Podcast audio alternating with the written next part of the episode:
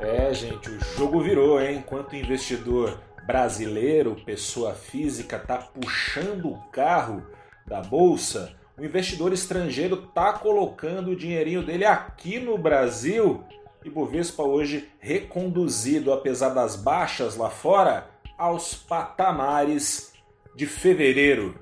Boa noite, investidora. Boa noite, investidor. Começa agora o seu saldo deste dia 17 de novembro de 2020, em que o Ibovespa subiu 0,77% aos 107.249 pontos.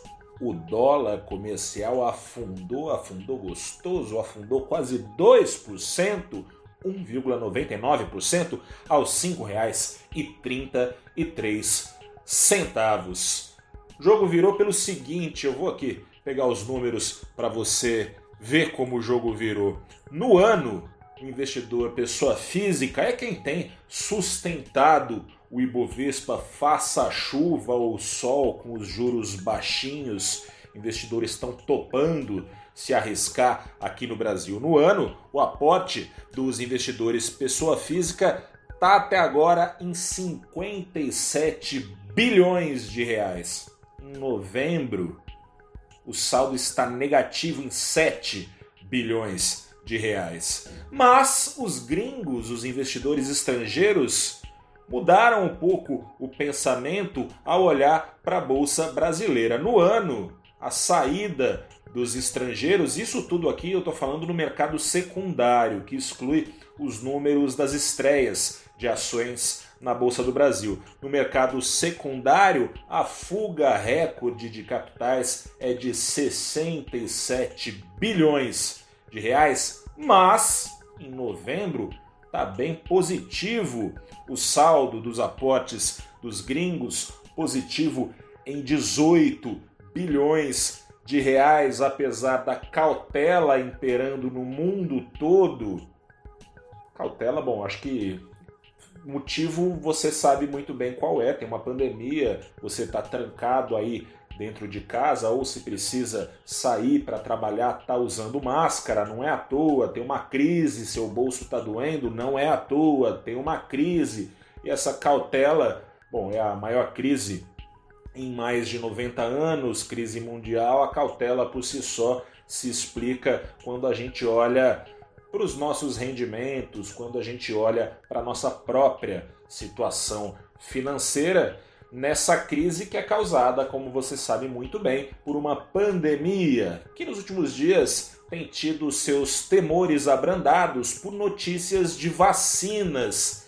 E embora a cautela tenha se mantido lá no exterior, passando um pouco a euforia criada na segunda-feira com a vacina anunciada pela Moderna, com 94,5% de eficácia, essa euforia, de certa forma, tirou riscos da frente, os investidores estão com esperanças maiores, os investidores internacionais, de que o pior da crise vai ficar para trás logo, logo estão crescendo o olho, portanto, para bolsas emergentes que, em situação de calmaria, já são consideradas mais arriscadas. Quando o bicho pega como pegou e como nunca tinha pegado para gerações e gerações aqui no Brasil, a aversão ficou ainda maior para a Bolsa Brasileira, que, como você sabe muito bem, está dentro de um país que tem os seus próprios riscos políticos e fiscais a oferecer a Bolsa Brasileira,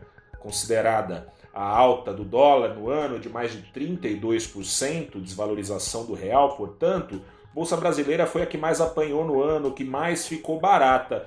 E depois dos investidores estrangeiros tanto colocar dinheiro nos principais índices de bolsa que foram reconduzidos em meio ao caos aos seus, rec... aos seus patamares pré-crise, em muitos casos em recorde. Caso da Bolsa de Nova York bateu recordes ontem mesmo. Hoje passou por realização, o índice Dow Jones e o S&P. Se estão batendo recorde, significa que as ações nesses países ficaram mais caras ainda do que no pré-pandemia. Não é o caso da Bolsa, da Bolsa Brasileira, que foi a que mais apanhou e que, portanto, tem uma perspectiva de bastante lenha para queimar ao ser reconduzida, ao ser colocada mais para cima quando o pior da crise passar. Ações aqui no Brasil, portanto, estão atrativas, consideradas descontadas, e duas delas foram as que mais é, tiveram esse impacto porque são as que têm maior participação no índice. Vale hoje subiu 3 e tantos por cento, chegou a subir 5 no momento ápice do pregão. Petrobras subiu na casa dos 3, subiu no fim do dia 1 e poucos por cento. Se acompanha em detalhes no valorinvest.com. E o Ibovespa foi jogado para cima, então, apesar da calmaria relativa lá fora, mas cautelosa. Não afundaram as bolsas lá fora, mas passaram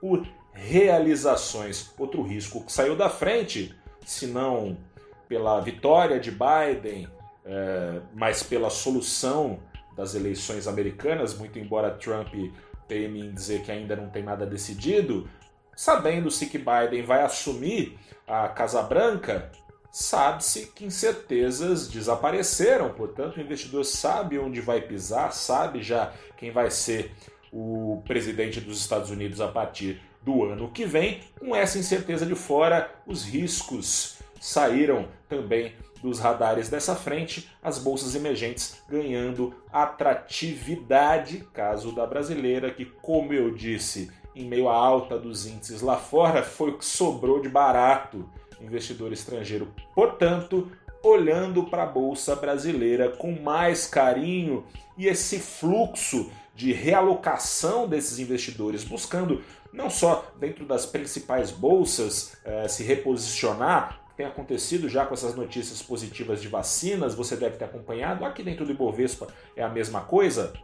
Ações que vinham apanhando estão subindo, com ações que vinham subindo, começando a dar uma apanhadinha aí com realização de lucros. Entre as bolsas, está começando a acontecer a mesma coisa bolsas que tanto foram valorizadas estão passando por realização de lucros, essa grana está escorrendo para as bolsas emergentes, as que mais apanharam, como a Bolsa Brasileira tanto apanhou, foi beneficiada, pode continuar sendo beneficiada. Ao longo do mês tem sido bastante privilegiada pelos investidores estrangeiros Basta saber se as perspectivas positivas vão se confirmar.